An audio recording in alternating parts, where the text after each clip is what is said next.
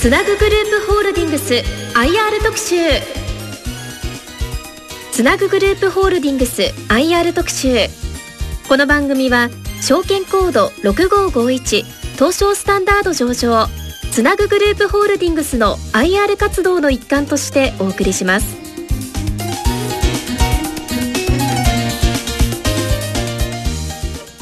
皆さんこんにちは。和島秀樹です。それではつなぐグループホールディングス代表取締役社長米田光弘さんにお話を伺っていきます。米田さんよろしくお願いいたします。よろしくお願いいたします。えーまずあ最初に会社の概要についてざっとお話しいただけますでしょうか？はい。実は我々の社名、はい。特にあの、カスタマーと言われる方、うん。はい。世の中にあまり認知がないと思うんですけれども、うん。はい。あの、いわゆる、販売サービス流通業、はい。そういったところの人事の皆さんには、比較的名前が知られた会社でございまして、そうですね。はい。えーこれはまさに概要の部分なんですけれども、はい。あの私もともとリクルートという会社にうんおりました。で、そこで私はずっと商品を企画したり、事業を企画したり、あもっと言えば営業も含めてはいやってきたわけなんですけれども、えー私が創業した2007年うん当時というのは、まさに今と同様、有効求人倍率が1を超えて、はい圧倒的な人手不足の時代だったんですね。うん皆様がこうよくう目にされる有効求人倍率。はいこれがですね、1を超えるというと、例えば飲食業はいなんかで言うと、大体3.3から4ぐらい。つまり、一人の店長が、3、4名の店長が一人を奪い合うみたいな。まあそういうことですよね。ええ。はいはい。っていうように、特にサービス業においては、1を超えると一気に人手不足が進むんですね。うそうすると、ナンバーワン企業であっても、大手チェーン店様とかをはい、こう一手に引き受けて、えーその会社だけで人手不足を解消することはなかなか難しいんですよ。なるほどなるほどなるほど。えー例えば、八王子の駅前の居酒屋であれば、はい。昼だけのスタッフだったら折り込みチラシの方が良かったりだとか、夏の時期、えー花火大会とかがあった時に、えーその日だけ忙しいっていうことであれば、はい。その日だけ手伝ってくれる人が来てくれた方が良かったりだとか、なるほどなるほどなるほど。この人手不足という中で、一旦その売り側ではなく、つまり広告を売ったりだとか、はい。人を派遣したり、そっち側ではなくって、お客さん側の側に立って、うん。こういうケースだったらこういうう採用がいいんじゃないですかねとか、はいはい。あこういうケースだったら逆にもう採用しない方がいいんじゃないですかねっていうコンサルティング。どうん。そこから始まったのが我々つなぐグループホールディングスです。なので、ひえー求人広告媒体を出すわけではなく、はい。人材を派遣するわけではなく、お客様の側で最大のポートフォリオ、はい。例えば金融業界で言えば、えー一番いい組み合わせで最大の利回りを出すであったりだとか、うん。はい。えー他業界で言うと保険の窓口はい。みたいな形で、その人に一番合った、えー採用のあり方っていうことをコンサルティングする、えーそこが我々の事業の根幹になっております。なるほど。ありていに言うと、例えばその飲食店だったりっていうところのパートさんだとか、アルバイトさんの、まあ、採用を、まあ、その先ほど、あの、一般の方はあんまりご存知ないっていう話ありましたけども、そそれをこう、請け負うみたいなイメージということになりますか？例えば、大手コンビニエンスストアさはい。んの北海道の釧路の駅前で人がいなくなったと。ああ、はい。そうすると、はい、釧路の駅前店さんから我々に連絡が来ます。へで、え。釧路の駅前で人を集めるんだったら、地元のこの求人媒体で、こういう打ち出し方がいいんじゃないかということを、うんそのオーナーと話をさせていただき、我々が代わりに、その求人広告を出します。そして、そこにメールアドレスとかは、い電話番号とかありますよね。はい。これ面白い話なんですけど、忙しいからオーナーはずっとお店で出っ放しなんですよ。後後ろで電話が鳴るわけですね。求人広告を見て。はいはいはいはい これ電話取れないわけです。なんで我々がその代わりに電話を取って面接設定したりだとかうん、メールの受付をして、そのお店の代わりに面接の日程調整をさせていただく。そういった採用のコンサルティングと業務のアウトソーシング。コンサルティングソリューション。それが我々の事業ですね。なるほど今あの実は私もあの学生時代その外食でアルバイトをしててそのなんかトップみたいなことやってて、ええでやっぱ面接を担当することになったんですけど、はいおっしゃるように、ええ後ろで電話鳴っててもお客さん対応してて、ま、マネジメントっていうかそういうことになかなかであももしかしてこれで採用逃しちゃったかなみたいな経験もあるんでやっぱそれをこうきめ細かく御社があのしていただくというそんな流れなんですかね。そうですね。忙しい頃こそ求人出してるわけで。そうですよね。ええなんで、私も営業するときにですね、あの、現場のスーパーバイザーの人に聞いてみてくださいと。はいえーお店のオーナー、もしくは飲食店の店長に、スーパーバイザーが連絡したときすぐ連絡取れますかと。大体取れないんですね。あの、応募される方も同様なんですね。はい。今、こういった求人難、我々が創業した2007年ももそうですけれども、結局、一人の応募者はそのお店だけに応募してるわけではなくて、うんあ近隣にある店舗みんな応募するわけですよ。そうすると、電話一本逃した。メールを放置した。これだけで、せっかく高いお金を払った広告が無駄になるわけですね。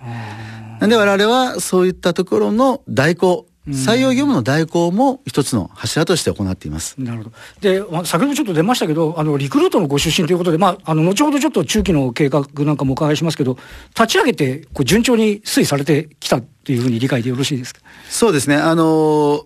日本の構造的な問題として、少子高齢化、人口減少というところは、はいもう2007年以前から始まってるわけ。労労働人口という意味ではですね。すね。はい。総人口という意味では2011年以降減っているわけですけど、労働人口というのはそれ前から減っている。はい。つまり、えー特に人手不足、その中でも、えー日本の従事者の中で約70%以上がサービス業に従事されているはい。方、それは正規雇用の方だけではなくて、非正規雇用の方もですね。そね。えーそこのいわゆる人材需要というのは、例えばリーマンショックがあったり、東日本の震災があったり、長い目で見れば、人手不足というのは続いているので、えー我々は、いわゆる売上業績的には、創業以来、えー順調に、CAGR で約35%の成長を、あ成長率平均で平均で、35%ぐらいはいさせていただきました。なるほど。そして今のお話を聞くと、なんとなくこの中堅中小の飲食店みたいなイメージを持つんですけれども、御社のその取引先を拝見すると、アマゾンジャパンですとか、セブンイレブンジャパンといったような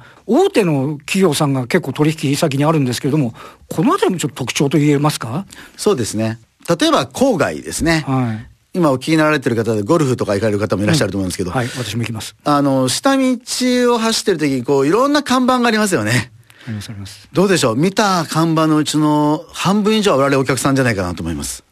そうなんですか。いわゆるチェーン店企業様。まあ、中堅の、中堅中小というよりは大手企業様ですね。はいえー総従業員数がおよそ1000名を超えるような、そういった、えーフード業だったり、外食フード業であったり、えー例えば、あー小売業、はい。ドラッグストア、えーコンビニエンスストア、もしくは、そういったところに物品を卸すようはない。物流、うー運輸業、こういったところが我々のお客様となり、ほぼほぼはいわゆる大手と言われる。皆様が看板を見たらすぐわかる。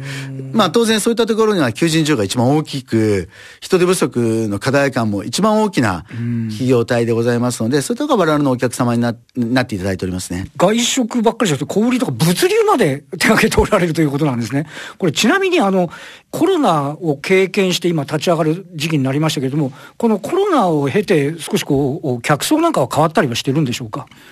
コロナ以前は、まあはい多くはやはり小売飲食、うサービス、まあ、例えば、えーホテル、観光業ですね。あはいまあ、そういったところが中心だったんですが、まさにこのコロナで、えー我々のお客様自体が、もうこのままどうやって営業していくんだと。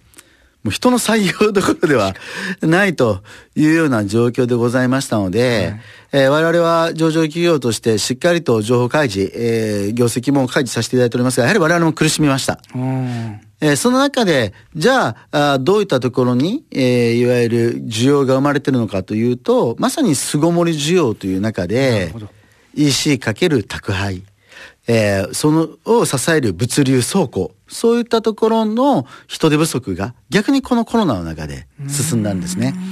なので、えー我々ののところでそこで一気にお客様をピボットさせていただいて、物流業や倉庫業の皆様にの人材採用のお手伝いというところも、このコロナ禍の中で、まあ一つ、う我々としての営業アクションうんだったというふうに考えています。確かになんかなんとなく御社にとってはフォローの風みたいにも見えますけども、実際はそのお客様を獲得するっていうこと自体は結構あのご苦労も伴うんではないかと思いますが、このあたりはどうなんでしょうか？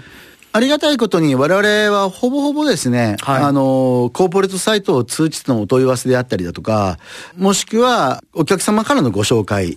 えーが、あーほぼほぼで、最近一番多い、いわゆるお客様獲得という部分でいけば、えーファンドや投資機関の皆様。ええつまり、ファンドや投資機関の皆様が、えー投資されてる企業、ここはですね、今、お金よりも、売り上げよりも人が足りないんですよね。なるほど。人さえいれば、例えば先般できますと、あるファンドのおからあご紹介いただいた、あいわゆるビジネスホテル。今、稼働率が8割なんですよ。これだけ外国人の法日観光客が増えてる中8割っていうのは、人がいないで回せないんですね。確かに。例えばベッドメイキングにしてもそうですし、えー例えば食堂がある場合だったらその食堂のスタッフもそうで、人がさえいれば売り上げが20%増える。なので、えーファンドの方から、えー我々をご紹介いただき、なんとかここのおビジネスホテルチェーンにはい人を集めてくれないかと。そうすると、売り上げが上がり、ファンドとしても投資効果が高くなると。これが今もう1社2社ではなくて、このコロナ明けでいくと、まあ、例えば2023年からでも2桁ぐらいそういったご紹介が今あるような状態ですね。えー、なんか、あの、人を集めるのにいろいろありますけど、その株主のファンドの人から言ったらなかなか意外感もあります。で、それで、あの、今お話伺ってると結構なんか、あの、得意的なお仕事をなさってるっていうことは分かりましたけども、競合となる会社、こういったようなところはあるんでしょうか？実は我々、本当の競合という会社は一社もなくてですね。えまあ我々はセクターで言うと人材業界っていうところに置かれるんですが、ほぼほぼの人材セクターに所属されている、例えば、あー媒体、求人広告の媒体会社様や派遣会社様とはアライアンスを組まさせていただいております。つまり、我々はお客様の側に立った、いわゆるコンサルティングなので、えーあ、こういうことだったら A 社という派遣会社がいいな。えなるほど。こういうケースは、えー B 社という基準広告会社がいいなということで、こう、ご紹介をさせていただくわけですね。つないでいく。まさに我々つなぐグつなループ。ぐグループ。はい。なんでお客様と人材業界をつなぐ役割なんですので、競合というよりかは、こう、共同していくイメージですね。まあ、あの、例えばコールセンターの部分で被っていたりだとか、我々も一部求人広告メディアを持ってますので、そこで被ったりだとか、まあ、多少そういった被さりはあるものの、基本的には、えー我々はお客様側に立って、世の中にある全ての求人手法はいを組み合わせをすることによって、お客様とつないでいくのが仕事ですので、競合という意味ではない。なるほどで全てが共同会社っていうようなイメージですかねなる。ほど。あの、繰り返しになりますけど、先ほどもちょっと出ましたけど、まあ、つなぐグループさんって今すごくよくわかりましたけども、社名はあの一般的には表に出ないけれども、あの、かなり、あの、社会課題の解決に役立っているというふうにお見受けしました。改めていかがでしょうか？そうですね。あのー例えば我々のお客様であってもですね、はいえー店長さんが我々の社名をご存知じゃないんですよ。なぜかというと、なるほど。まあ先ほど挙げていただいたお社名でいきますと、セブンイレブン様はいセブンイレブン採用センターとして我々やっておりますので。なるほど。応募される方は、もう、そうそうですセセブンイレブンに受けに行くみたいな感じになってるあと、お店の方も、本部がやっている採用センターだと思われていらっしゃることがほとんどですので、なるほど。なんで、あの、世の中のいわゆるそういう応募、つまり働こうというお気持ちと、えー人手があ足りない、困ったと言われる、雇用される側をまさにつなぐのが我々のお仕事の中で、ある種プラットフォームビジネスとして展開していくということを、えー創業当時からあ目指しておりましたので、はい。えー今、大体我々を通じて、この、ここでアルバイトしよう、ここで働こうと言われる方が大体250万人ぐらい。ほで、今、あ我々を通して人を採用しようと言われている事業者様が大体10万事業者ぐらいはなので、日本の本当に一番大きなと言って過言ではない人手不足、いわゆる2030年にはですね、644万人の人手不足が、まあ、これほぼ確実なんですね。まあ人口ピラミッドっていうのは最も正確なマーケティングデータ ですので、はいまあその644万人の時給ギャップをいかに埋めるかという、まあその社会課題解決の一助となれればなと。まさにそこを我々、えー従業員一同、まさに目指している部分でございます。う。なるほど。で、そして、あの、ちょっと次に業績についてお伺いいたします。えっ、と、御社は9月期本決算でありますけれども、23年9月期のこの第2四半期の実績でありますけれども、こちらについてはいかがだったでしょうか？そうですね。今回、えー、売上高に関しても過去最高です。はい、えー、営業利益額に関しても、うん、過去最高ということで、まさに今、本当に人手不足なこの状況を、しっかりと我々が受け止めるべき数字だというふうに考えております。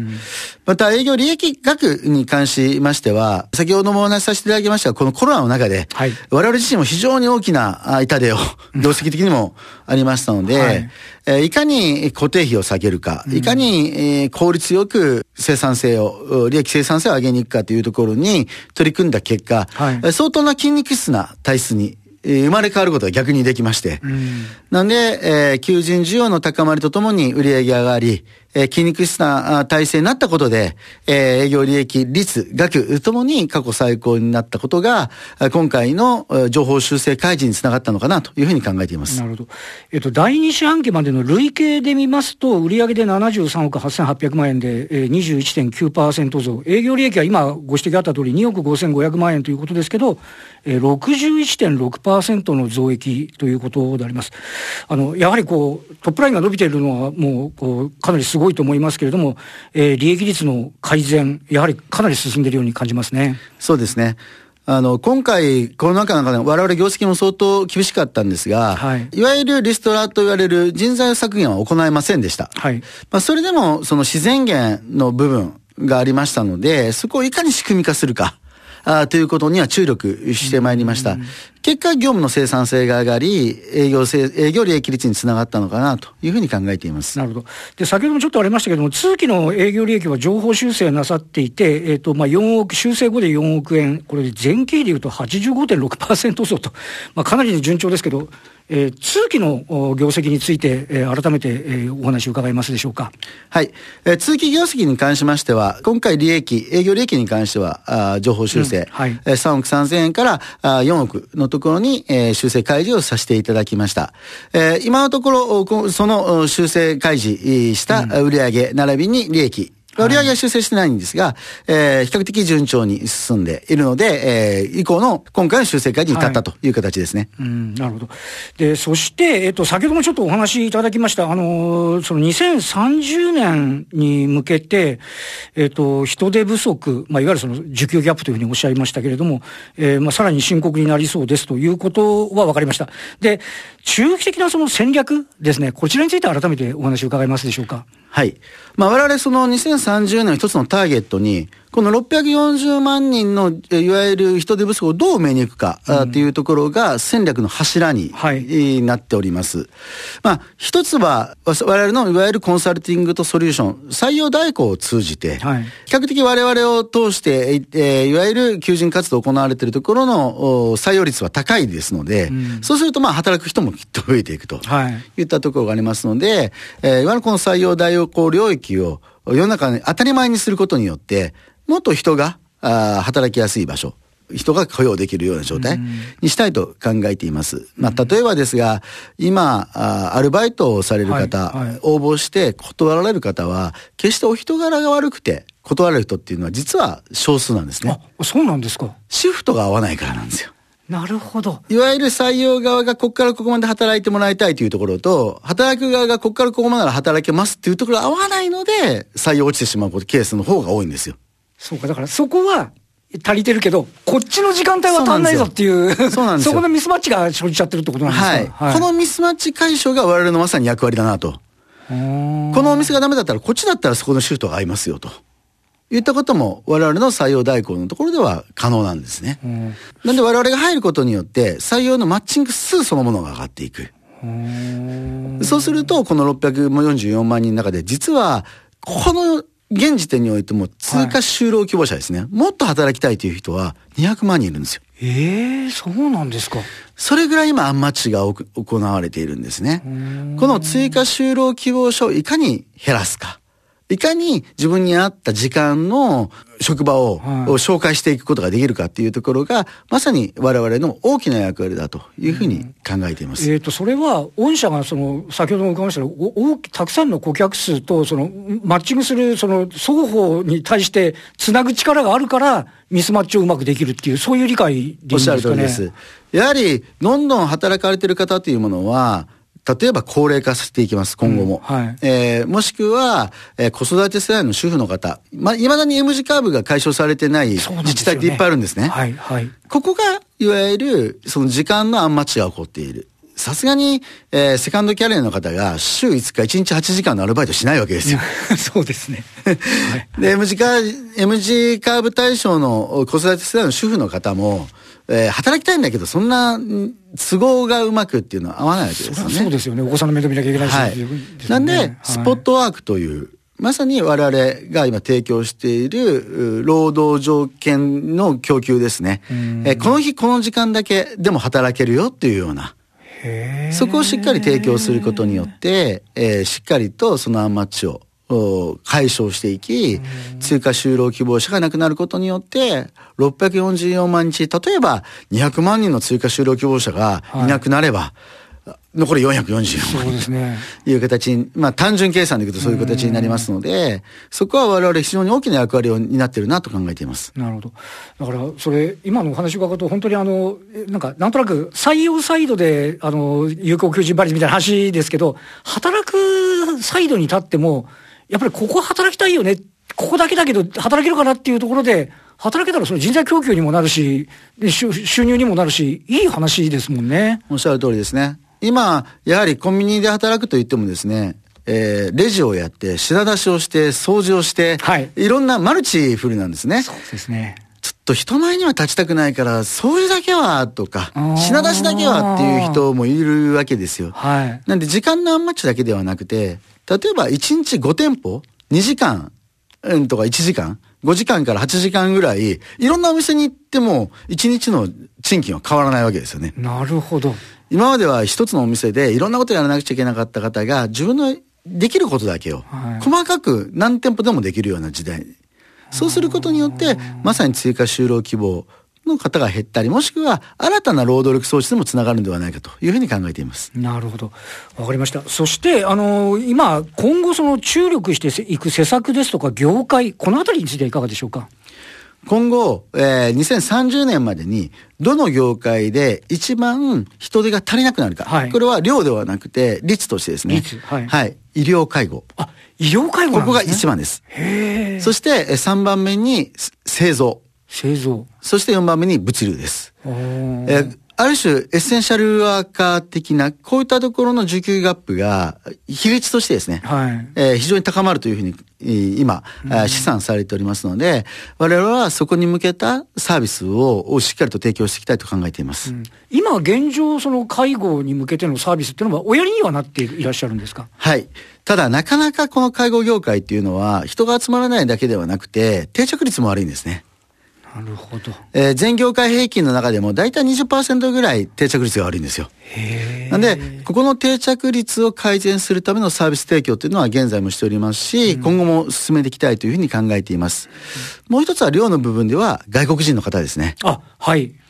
えー昨年、いわゆるえー外国人の方が、技能実習という形で、介護業に疲れていても、えー事業者側からすると、それが、いわゆる、えーポイントになっていくというような法改正もされております。えーより外国人の方が活躍され、していただく領域として、えー介護や製造というところは、コロナでほとんど壊滅的にいなくなりましたので、ほとんど鎖国してたみたいなもんですよね、日本はね。はい。でこれからそのリバウンドも含めてですね、はニーズとして高まっていく。また、解決のソリューションとして大きな役割を果たしていくというふうに考え、このいわゆる外国人活躍という領域も我々はさらに、えー進めていきたいというふうに考えています。なるほど。そしてもう一つ、あの、今、あの、3番目に物流だっていうお話ありましたけれども、この2024年に、あの、物流、残業しちゃいけないとか、なんかそういうことがいよいよ、あの、スタートするんですけれども、こちらについてはいかがですか？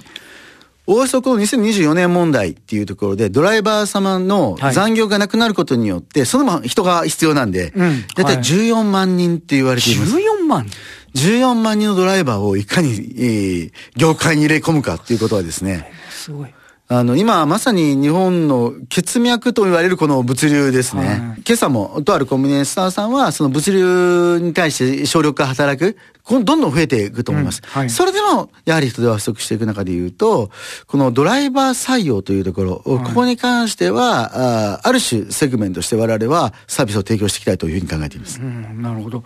で、あの、改めましてなんですけど、今お話聞いてくると、あの、参入障壁は相当高そうですね。まず、大手様の参入障壁が高いのが、あの、途中ご質問いただきましたけど、競合はという話、うん、そうです。はい。大手様がやると必ず競合が発生するんですね。なんで、我々は上場会社でありながら独立系であるということ、このポジションそのものがある種ユニークなんじゃないかなっていうふうに考えております。なんで、えー、そういった参入障壁というよりかは DX ですね。うん雇用企業側が DX を使って、その自前化していく。はい、その中で、えー、我々のある種コンサルティング能力が、えー、そこより低ければ、おそらく競合として一番大きいのはその自社 になっていくのかなというふうにも考えておりますので、我々自身のコンサルティング能力をさらに高めるということと、ソリューションの幅を広げていくということが、我々のこれからのアクションにつながっていくかと思います。なるほど。そして次にあの株主還元ですけども、株主還元のお考えですね、こちらについてお聞かせいただけますか？はい。我々はフローというのはそういう形でストックなビジネスモデルでございますので、はい、えー、株主の皆様ともですね、こう長い目でしっかりとお付き合いいただけたらすごくありがたいなというふうに考えております。うん、そういった意味で今日はいくつかの株主還元策の中で配当というものは一つ大きなポイントなのかというふうに考えておりまして、えー、今回も8円という形で増配をさせていただいております。はい、今後も株主還元施策の一つの柱として配当をっていう部分に関してはしっかり取り組んでいきたいというふうに考えています。なるほど。えー、最後になりますけれども、あの、えっ、ー、と、投資家の候補でもあろうかと思います、リスナーの皆様に、まあ、一言コメントをよろしくお願いいたします。はい。やはり、今この日本の中で、マーケット感、もしくは、いわゆる産業間においてもですね、その前提となるのが社会課題かなというふうに考えております。えー、今、日本の抱える大きな社会課題はまさにえー、人手不足、はい、特にサービス業や、えー、物流業を含めたエッセンシャルワーカーと言われる人たちですね。うん、えー、そこの中において我々の役割というものはまさに独立系であり、様々と協業しながら、えー、ソリューションを提供していくっていう部分においては、我々自身の役割も非常に大きくなっていくというふうに考えております。うんあの、投資家の皆様方におかれましては、はい、あそういった我々に、えー、しっかりとご支援いただけたら、まさにありがたく思い、えー、長い目で、この日本の社会課題にご一緒に取り組んでいきたいというふうに考えておりますので、よろしくお願いいたします。ここまでは、つなぐグループホールディングス代表取締役社長、米田光弘さんにお話を伺いました。米田さん、今日はどうもありがとうございました。ありがとうございました。ここで番組からプレゼントのお知らせです。つなぐグループホールディングス IR 特集の感想をお送りいただいた方の中から抽選で10名様にラジオ日経特製クオカード500円分をプレゼントいたします。ポッドキャストでアーカイブをお聞きいただいた方もご応募いただけます。ご応募はおはようマーケット番組ウェブサイトからリンクされているつなぐグループホールディングス IR 特集専用ページから締め切りは7月14日金曜日です。皆様のご応募お待ちしています。つなぐグループホールディングス IR 特集。この番組は証券コード6551東証スタンダード上場つなぐグループホールディングスの IR 活動の一環としてお送りしました。